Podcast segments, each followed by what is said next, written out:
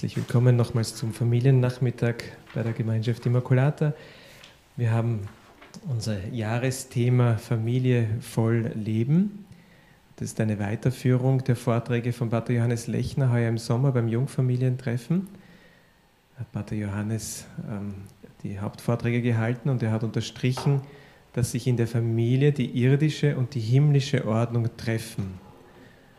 Und ja, beim letzten Familiennachmittag haben wir davon gesprochen oder gehört oder gemeinsam auch nachgedacht über diese irdische Ordnung, ähm, wie sich das dann für uns in, in der Familie einfach unser normales Leben gut ordnen lässt.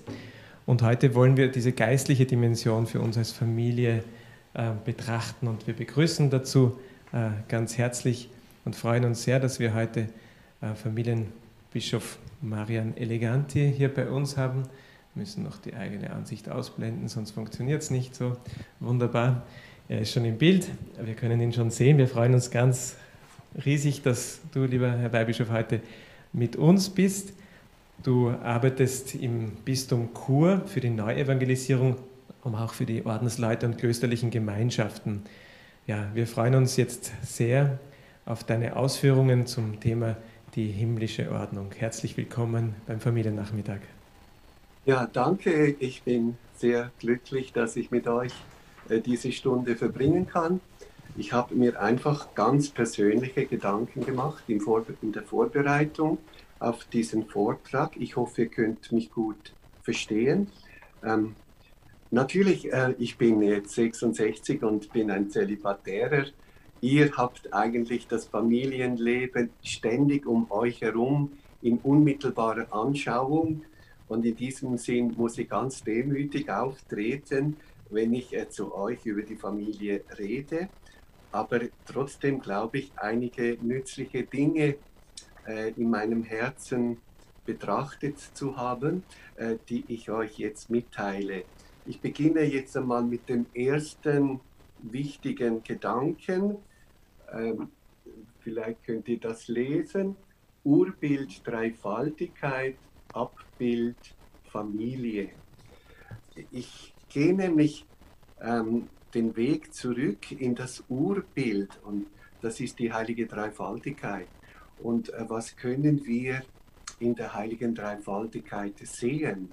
Wir sehen da eine Gemeinschaft von Personen, der Vater, der Sohn, der Heilige Geist, die auseinander äh, hervorgehen. Das ist ja auch in der Familie ähnlich. Das Kind äh, geht als die dritte Dimension aus der Mutter und aus dem Vater hervor, aus dem Vater, aus der Mutter. Das Kind ist die dritte Dimension, äh, die entspricht in der heiligen Dreifaltigkeit dem Heiligen Geist. Er geht äh, aus dem Vater und dem Sohn hervor und er hat, was der Vater und der Sohn hat, hat er auch in sich. Und genauso äh, das Gleiche gilt für Jesus. Er geht aus dem Vater hervor und ist ganz wieder auf den Vater äh, hingeordnet. Und er sagt, was der Vater hat, hat er auch dem Sohn gegeben. Und wie der Vater das Leben in sich hat, so hat er auch dem Sohn gegeben, das Leben in sich zu haben. Also die ganze Fülle der Gottheit, die im Vater ist, die hat auch der Sohn.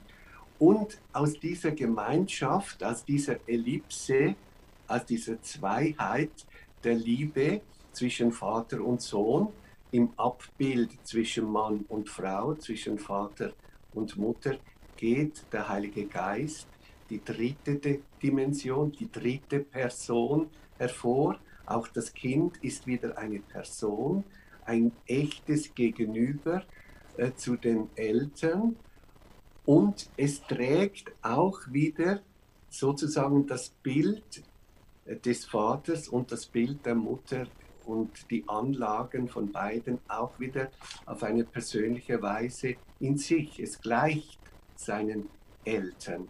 Und die Eltern können in ihm auch sehr vieles entdecken, wo der Vater vielleicht denkt, ja, da ist der Emanuel eigentlich genau wie ich, manchmal im Guten und auch in den Schwachheiten, äh, ist eine Ähnlichkeit da. Andere Dinge erinnern an die Mutter und sind ganz ähnlich. Also die Familie ist auch eine Trinität, eine, eine Dreifaltigkeit. Und als Mann und Frau schuf er den Menschen, als Abbild Gottes schuf er sie. Und, und interessant ist in der Heiligen Schrift hier, wenn Gott äh, vom schöpferischen Akt spricht, dass er im Wir, er sagt, wir wollen den Menschen erschaffen und so. Das ist sehr geheimnisvoll, schon im Alten Testament, dieses Wir. Also, ähm, wenn, wenn das nicht so wäre, ähm, wenn der Vater und der Sohn und äh, der Heilige Geist, diese drei Personen, die auseinander hervorgehen und die die Gottheit, das, die göttliche Fülle, das göttliche Leben vollkommen besitzen und weitergeben, ohne es zu verlieren. Das ist ja auch in der, in, in der Familie so. Ähm, das Leben haben wir alle empfangen von unseren Eltern. Sie sind unsere Erzeuger in der natürlichen Ordnung. Und sie können das Leben weitergeben, ohne das eigene Leben zu verlieren auf der natürlichen Ebene. Sie, äh, das Leben wird durch die Weitergabe nicht gemindert. Es wird nicht defizitär. So wie wenn ich auch eine, eine Flamme von einer Kerze oder von einem Zündholz, wenn ich eine Flamme einem anderen Zündholz weitergebe, dann entflammt es sich vollkommen und beide haben die ganze Fülle des Feuers und des Lichtes und der Wärme. Durch die Weitergabe des Lichtes, der Flamme, nimmt das Feuer nicht ab. Ähm, und so kann man es auch einer Dritten geben und, und diese drei Flammen zusammenführen zu einem einzigen Feuer. Das heißt, das wäre dann die Dreifaltigkeit, drei Personen, ein Gott, ein Gott. Und, äh, und in der Familie äh, wird eben das natürliche Leben weitergegeben, aber auch das Übernatürliche, das wir durch die Erbsünde oder durch die Ursünde verloren haben die Verbindung mit Gott, die Gotteskindschaft, das übernatürliche Leben, das bekommen wir ja wieder voll und ganz durch die Erlösung, durch den Glauben, durch die Taufe. Und die Eltern äh, geben beides weiter, das natürliche Leben und auch die geistigen, das, das Leben mit Gott, das äh, Glaubensleben, äh, die Gotteserkenntnis, die Glaubenserkenntnis. Äh, die Kinder lernen auch mit Gott zu leben. Darauf kommen wir später äh, zurück. Aber es ist eine Dreifaltigkeit in Gott und in der Familie. Wäre Gott, wie das Judentum es sich vorstellt, wäre Gott zwar eine Person, der Schöpfer, der äh, unendliches Wissen hat, einen Willen hat, aus welchem er erschaffen hat, aber er wäre doch mit sich selber vollkommen allein. Ich könnte einen Vergleich machen. Er wäre sozusagen allein mit sich, wie vor dem Computerspiel ein, ein Informatiker, der im Computerspiel auch äh, Geschöpfe erschafft, Avatare und ein Spiel erschafft. Also er ist auch schöpferisch und er aber der Avatar ist natürlich nie auf dem gleichen Level, ein ebenbürtiges Gegenüber. So war auch Adam im Paradies nicht glücklich, vollkommen erfüllt, solange nicht die Frau da war, weil er hatte Pflanzen, Tiere, die wunderbare Schöpfung, er hat sie alle benannt. Aber erst als die Frau aus seinem Herzen aus seiner Seite erschaffen wurde, ein Abbild, wie der Sohn, die zweite Person in Gott, aus dem Vater hervorgeht, aus dem Herzen des Vaters. Er, der am Herzen des Vaters ruht, hat Kunde gebracht Und dieser Hervorgang äh, wird da wie abgebildet in dieser Erzählung, dass der, die Frau aus der Seite des Mannes genommen wird, aber erschaffen wird und ein vollkommen ebenbürtiges Gegenüber ist für Adam. Ein wirkliches Du, sodass er sagt, ja, das ist jetzt Gebein von meinem Gebein, äh, da habe ich jetzt ein Du, das ich lieben kann, das fähig ist, mich zu erkennen, mich zu lieben und meiner Initiative, auf meine Initiative zu antworten, was eben ein Tier auf diese Art nicht kann. Auch ein Hund schwänzelt und hat Freude äh, über seinen Herrn, aber er kann natürlich nicht ins Herz hineinschauen. Er kennt den Herrn nur in einer begrenzten Auffassungskraft, die mit den Grenzen seiner Geschöpflichkeit zusammenhängt. Aber in, in, in Gott ist es eben auch so, dass Gott nicht der absolute Autist ist, der total mit sich selber allein ist in einer unendlichen Einsamkeit, sondern in Gott ist eben auch Dreifaltigkeit. Der Vater liebt den Sohn und äh, aus dieser Ellipse der Liebe geht der Heilige Geist hervor. Jetzt komme ich schon zum zweiten Gedanken, was wir in der Dreifaltigkeit sehen, eine Vorordnung der Würde, ein Vorrang in der Ordnung bedeutet nicht eine Ungleichheit in der Würde. Wir sehen nämlich, dass in der Dreifaltigkeit eine gewisse Ordnung besteht, wie die Personen aufeinander bezogen sind. Äh, der Vater wird nur durch den Sohn zum Vater. Das ist gleichzeitig. Ich kann ja auch nicht äh, äh, Vater sagen, ohne dass das nicht gleichzeitig bedeutet, ich habe einen Sohn. Also wenn ich Vater sage, sage ich schon auch Sohn, sonst bin ich nicht Vater. Und, ähm, und wenn ich Vater und Sohn sage, dann sage ich gleichzeitig schon Liebe, weil das ist das, was zwischen dem Vater und dem Sohn ist, die Liebe, der Heilige Geist, das Band, das Feuer, das Leben, die schöpferische Kraft und so weiter. Und ähm, wie ich mit mir selber sozusagen ein Zwiegespräch führen kann im Herzen. Ich kann, äh, der Mensch redet ja, wenn er denkt. Er redet wie in seinem Innersten, äh, redet er seine Gedanken. Es sind, seine Gedanken sind eigentlich Worte. Und so ist der Sohn das Wort des Vaters. Der Vater liebt, erkennt sich selber, schenkt alles weiter und in diesem Dialog kommt das Wort der Sohn hervor und antwortet ihm.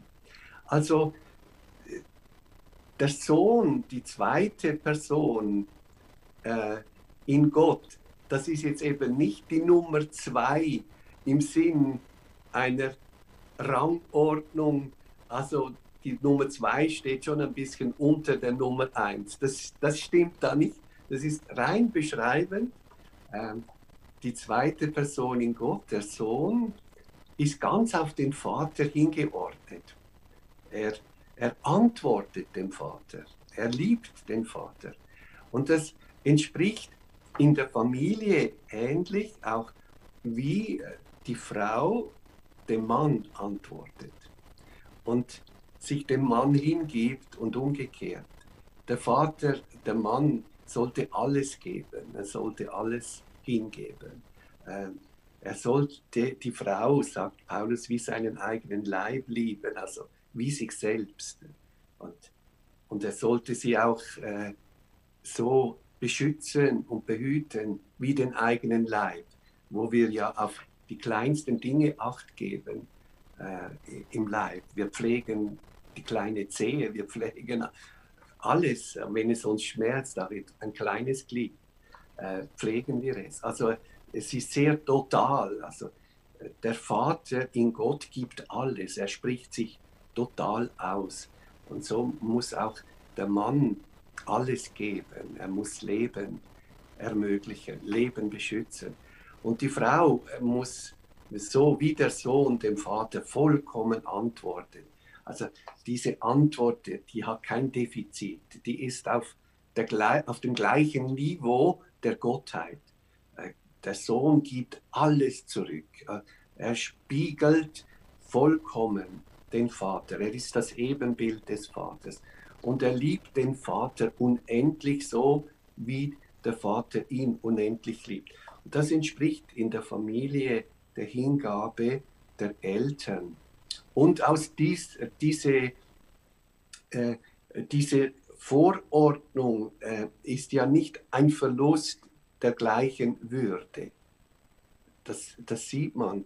Äh, in Gott sind, haben alle die Fülle der Gottheit. Sie sind, obwohl diese Ordnung der Personen äh, besteht, sind, äh, sind sie von gleicher göttlicher Würde. Und auch in der Familie gibt es eine gewisse Ordnung. Ähm, und die ist aber, diese Ordnung ist flexibel, aber der Vater hat eine gewisse abschließende Autorität, möchte ich fast sagen. Es, das muss es in einer Gruppe geben, auch wenn sich Gruppen ganz frei äh, formieren und wenn sie sich orientieren, äh, gibt es sehr schnell auch irgendwie einen Chef oder einen Moderator oder einer, der ein abschließendes Wort in einem Prozess, in einem Gruppenprozess äh, führt und gibt. Und das ordnet die Gruppe. Das nimmt keinem der Gruppenmitglieder die Würde, aber das Leben funktioniert so besser. Man sieht diese Ordnung auch äh, in der Familie und bei der Mutter Gottes und beim heiligen Josef.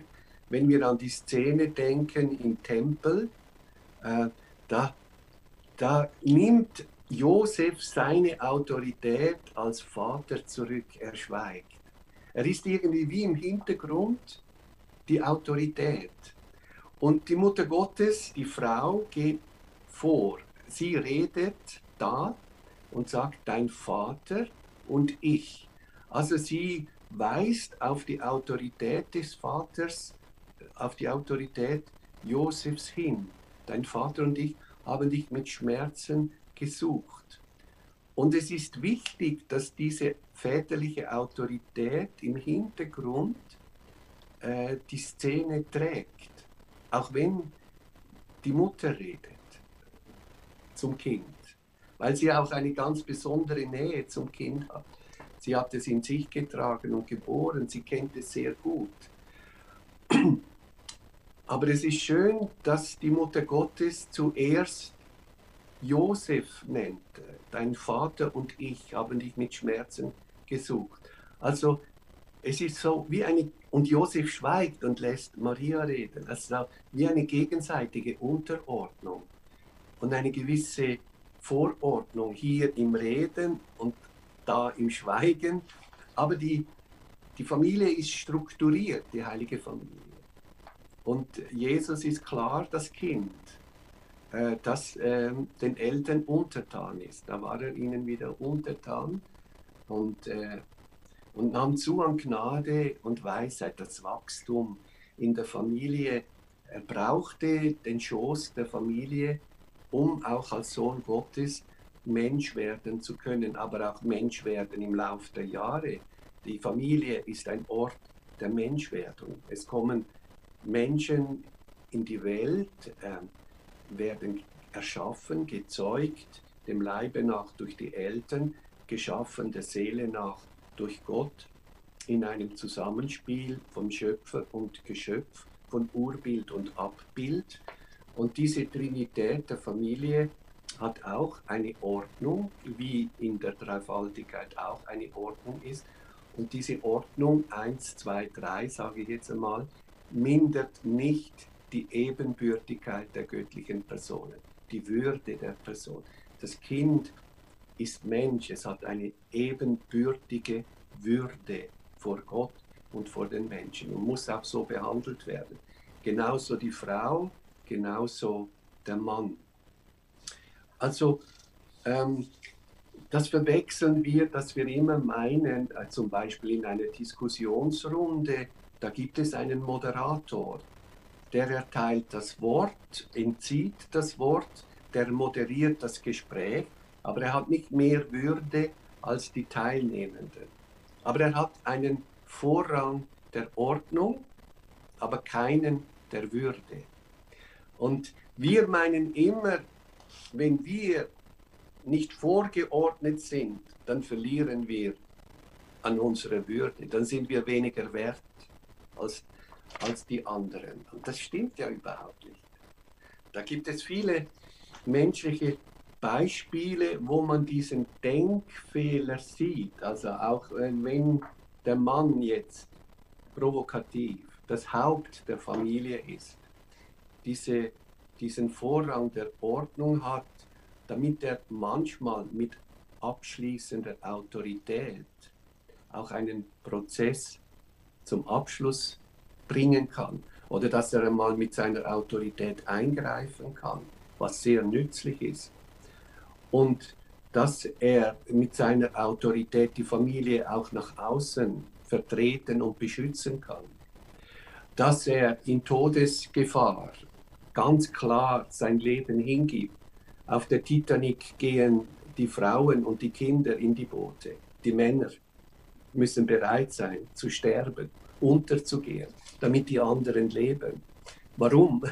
Das ist auch eine Art, das ist der Preis, das ist der Preis dieses Vorrangs in der Ordnung.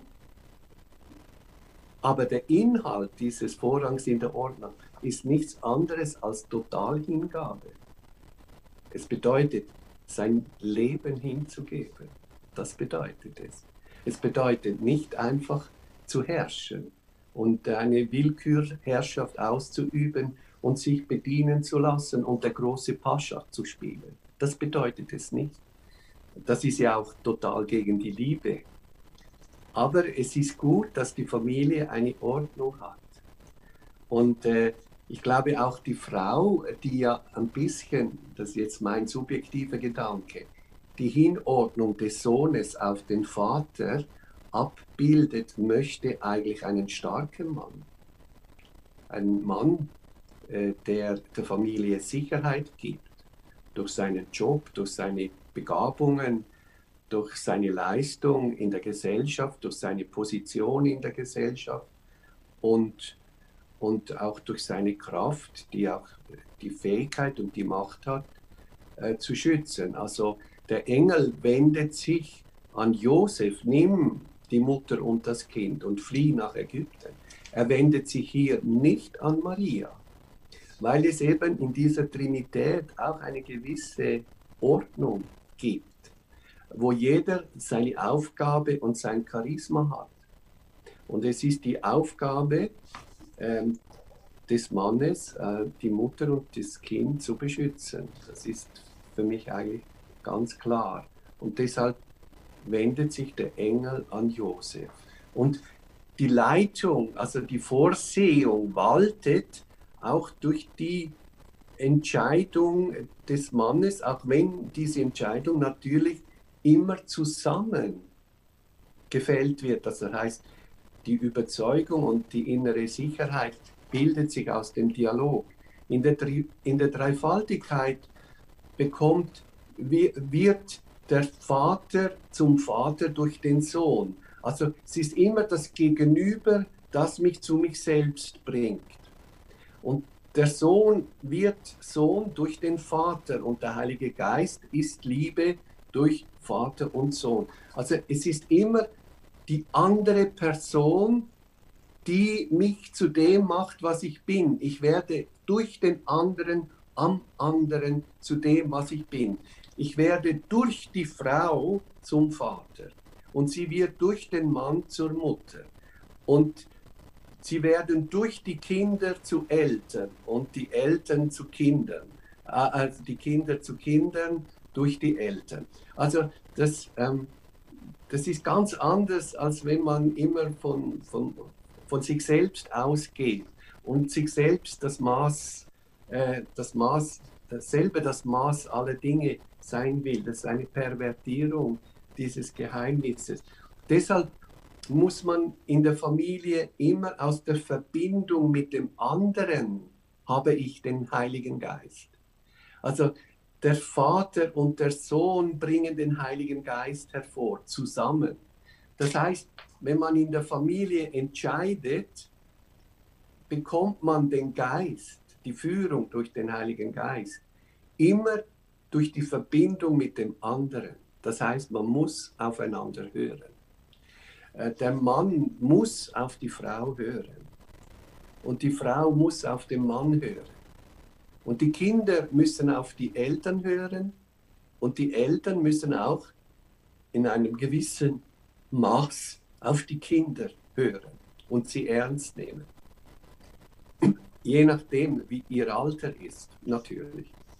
Aber das ist auch ein Abbild der Trinität, dieses immer aus der Verbindung mit dem anderen sich selber sein.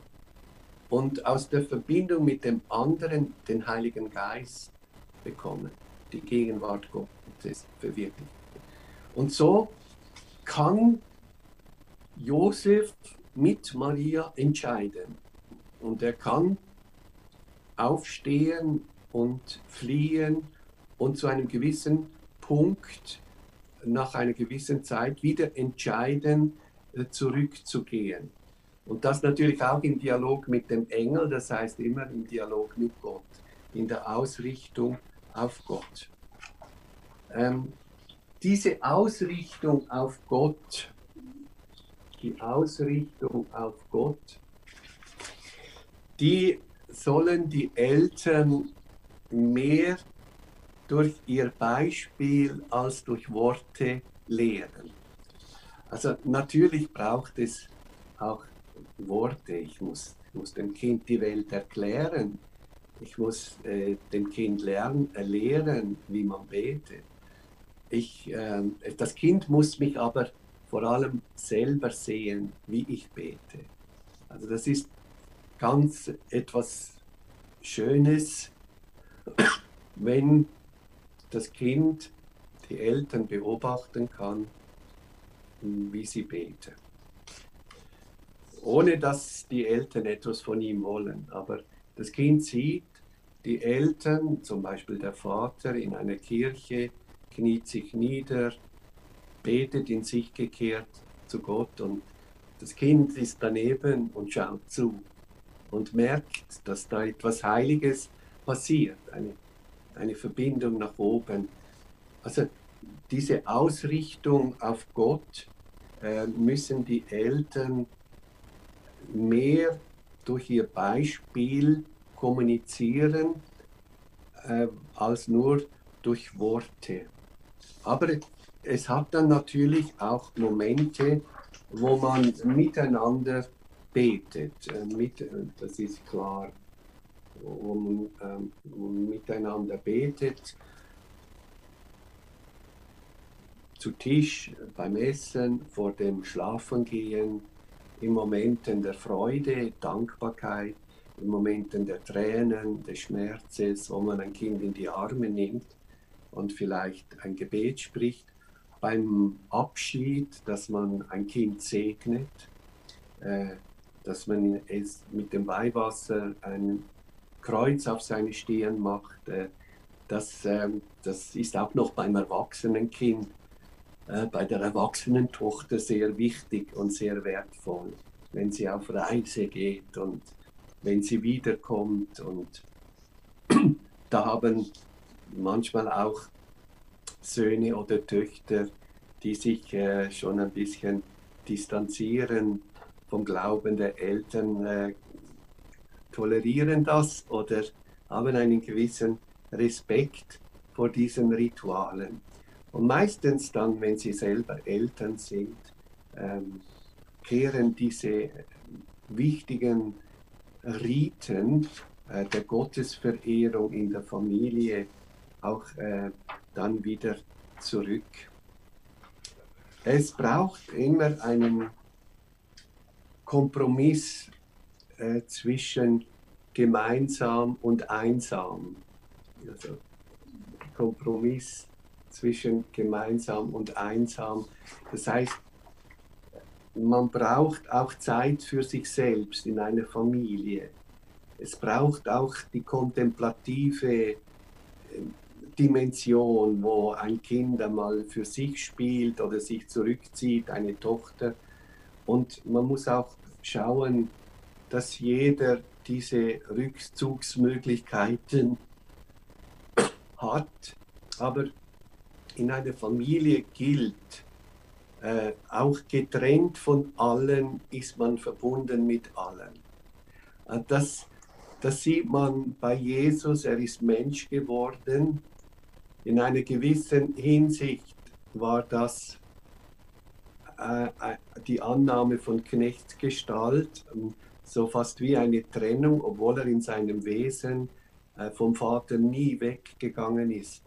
Aber in seiner menschlichen Psyche hat er nun zum Vater gebetet und diese Ordnung, die er in Gott hat, auf den Vater hin, die lebt er in seiner menschlichen Affektivität und Vernünftigkeit und in seinen menschlichen Gedankenwelten und Gefühlswelten und Willensdispositionen lebt er sie als Gehorsam. Also der, der Gehorsam ist wie eine Entsprechung dieser innergöttlichen totalen Ausrichtung auf den Vater. Und aber der Vater und der Sohn sind eins. Es kann keine Trennung geben zwischen ihnen. Und so muss auch die Familie miteinander eine Solidarität leben. Der Mann, der vielleicht sein, an seinem Arbeitsplatz ist, getrennt von den anderen Familienmitgliedern, getrennt von seiner Frau, ist getrennt, aber mit allen verbunden. Also getrennt von allen, mit allen verbunden. Und oft ist ja die Trennung, hat die Trennung eine Wirkung, dass man den anderen noch viel tiefer im eigenen Herzen trägt. Also zum, äh, zum heiligen Bruder Klaus, äh, also hat äh, ein Engel in einer Vision zu Gott gesprochen, da ist jener, der dir deinen Sohn getragen hat und geboren hat.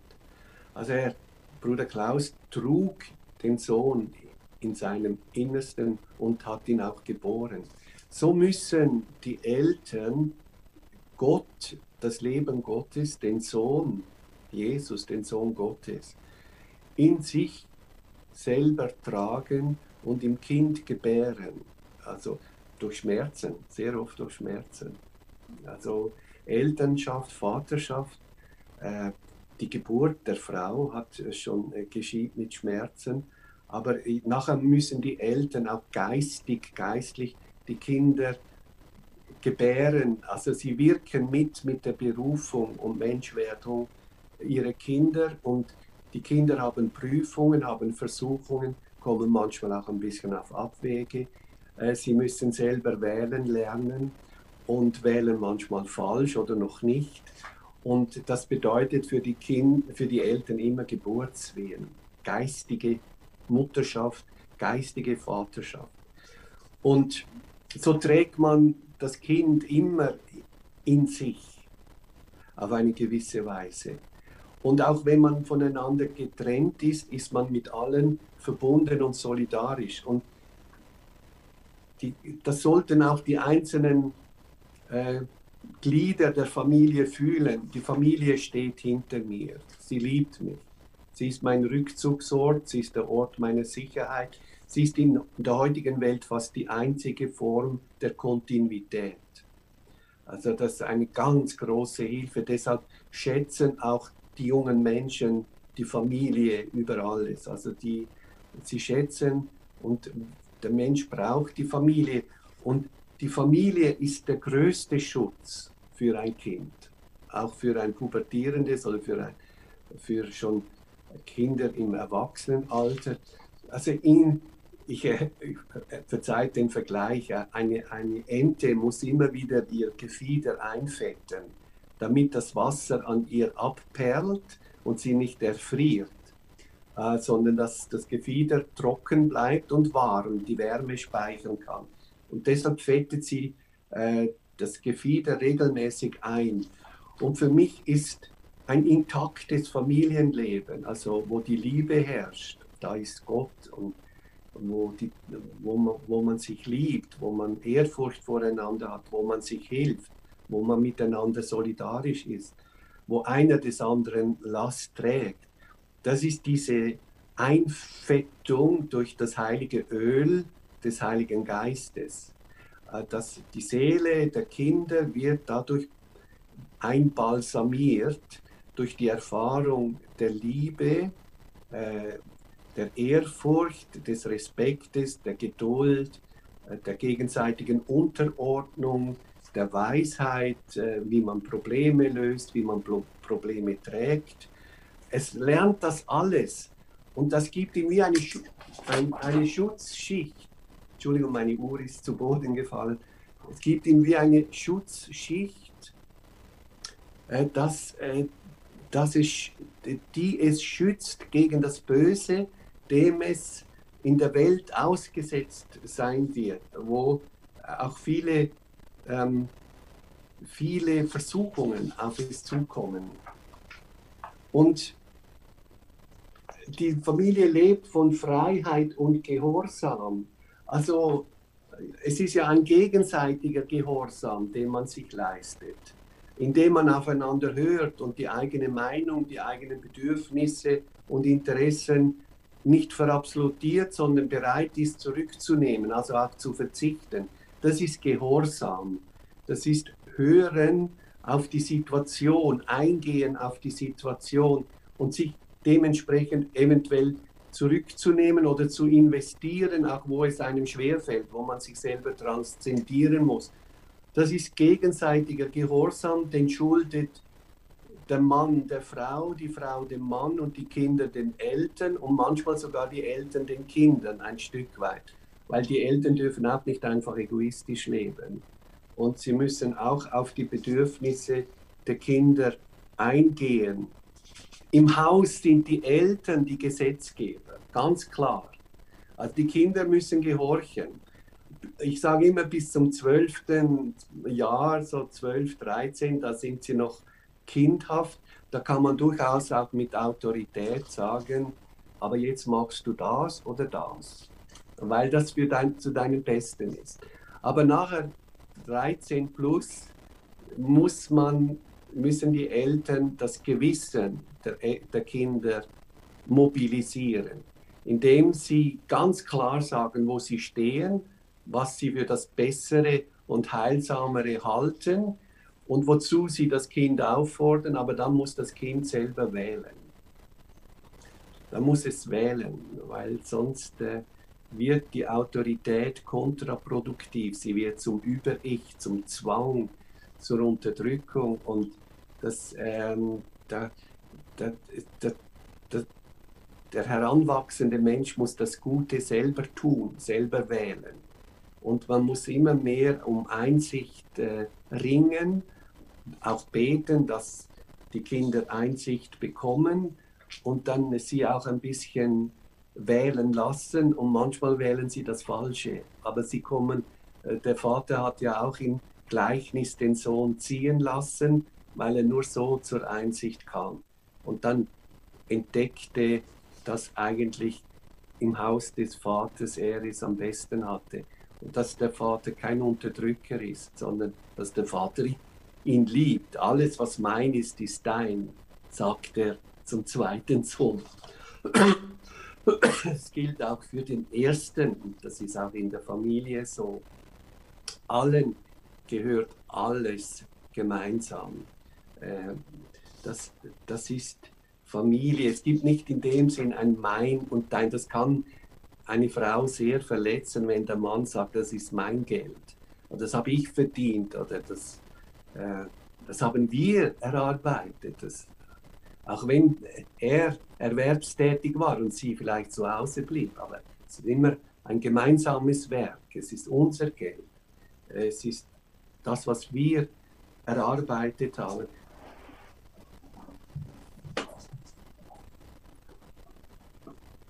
Entschuldige, ich musste eben auf die Uhr schauen und musste die Uhr wieder suchen. Ähm, und dann ist es ein, ein, Lernen auch mit der Vorsehung zu leben, weil äh, Gott hat in der Familie immer die Hand im Spiel. Und äh, jede Familie wird durch die Vorsehung geführt. Und da muss man auch als Eltern eben wissen, äh, ich kann nicht immer beim Kind sein, aber Gott ist beim Kind und äh, die Engel Gottes sind bei ihm, die ich ihm sende.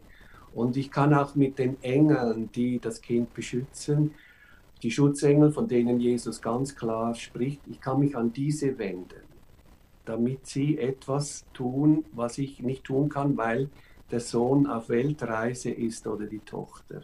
Und, äh, und, äh, und Gott hat die Möglichkeit, eben im Inneren des Gewissens der Seele zu wirken. Und darauf muss man setzen.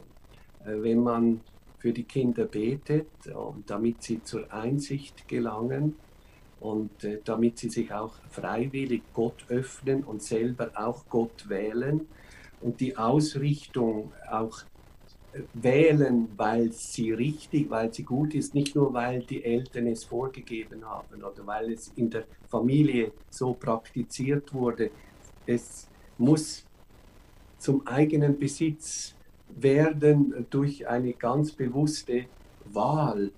Und äh, diese müssen die Eltern wie wachrufen, dass, dass, dass der, der Erwachsenwerdende Sohn, die Tochter, dass sie ihre, ihre, ihre Freiheit und ihr Gewissen aktivieren und durch die elterliche Autorität äh, spricht ja im, handelt immer auch Gott, äh, weil die Eltern es gut meinen. Ich, ich glaube eben deshalb, solange die Eltern lieben, können sie gar keinen Fehler machen, in einem gewissen Sinn.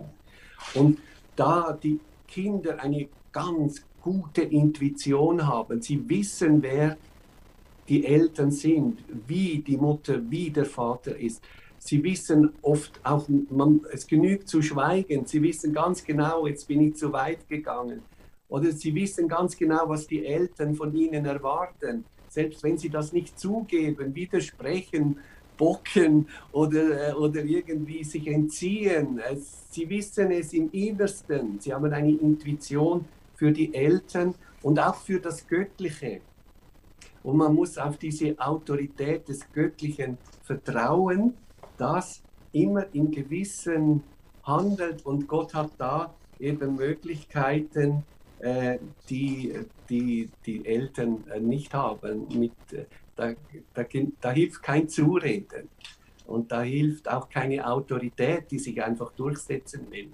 Da muss man wirklich etwas äh, Gott übergeben und der Vorsehung, die immer Wege hat, uns zur Einsicht zu bringen. Und dann sollte die, äh, wenn, wenn man so eine Haustafel hat, das heißt so eine Hausregel für das Familienleben, man sollte in der Familie auch lernen, äh, liebenswürdig zu sein, anständig zu sein. Ähm, man sollte lernen, auf sich selber zu verzichten, sich zurücknehmen können. Man sollte lernen, dass Dienen nicht heißt, unter der eigenen Würde leben. Also so quasi bin ich denn deine Magd. Also das, das quasi, das ist unter meiner Würde. Obwohl, äh, oder dein Knecht, äh, würde der Mann sagen, äh, obwohl Jesus sagt, ich bin bei euch wie ein Dienender und Jesus uns auffordert, einander zu dienen und dass der Größte in den Augen Gottes der Diener von allen ist. Also der Demütigste von allen ist in den Augen Gottes der Größte. Und da, da, da spielt der Vorrang der Ordnung keine Rolle äh, für die Größe vor Gott. Also das ist eine natürliche Ordnung, das andere ist eine Gnadenordnung, die Demut. Und da müssen wir uns gegenseitig übertreffen da sind wir alle gleich und, und da sind wir auch alle gleich herausgefordert. Und wir sollen lernen, also höflich zu sein, zuzuhören, anständig zu sein, einander zu dienen. Unser Haus soll ein offenes Haus sein, wo auch andere Menschen äh, Wohlergehen, Frieden und Hilfe und Zuflucht erfahren. Und es soll eine Schule der Liebe sein. Und das ist dann eben die schönste Mitgift äh, der Eltern für die Kinder. Und da sind wir wieder beim Urbild. Gott ist die Liebe und wer in der Liebe ist, ist in Gott und Gott in ihm. Und äh, nur eine Familie, wo diese Liebe aktiviert und gelebt wird, da wohnt Gott. Die ist wirklich Abbild der Dreifaltigkeit. Dann gebe ich das Wort jetzt zurück an, an den Robert und vielleicht schließen wir mit einem Gebet. Ja, vielen herzlichen Dank, lieber Herr Weihbischof. Danke für deinen wunderschönen Vortrag. Ich habe mich jetzt selber gleich wieder hineingeschalten, dass man uns beide auch kurz sehen kann. Ja, also ich habe das sehr, sehr schön gefunden, wie du uns ausgehend von der Dreifaltigkeit auch diese Ordnung erklärt hast. Ich muss ganz ehrlich sagen, du hast dich entschuldigt in dem Moment, aber ich fand das Bild so fantastisch schön mit der Ente und dem Fett und dem Einfetten. Ähm, ja, das Bild übertragen von unserer elterlichen Liebe, die das Fett des Heiligen Geistes, die Salbung des Heiligen Geistes den Kindern geben können. Also ein sehr, sehr schönes Bild, das ich tief im Herzen auch mitnehmen kann. Ja, also vielen herzlichen Dank. Es war sehr schön, dich auch zu sehen ja, über die Distanz. Es ist ein, ein Geschenk, ja, was durch die Technik einfach auch so einfach möglich ist, dich einfach hier bei uns zu haben, hier in unserer Kapelle in Mödling.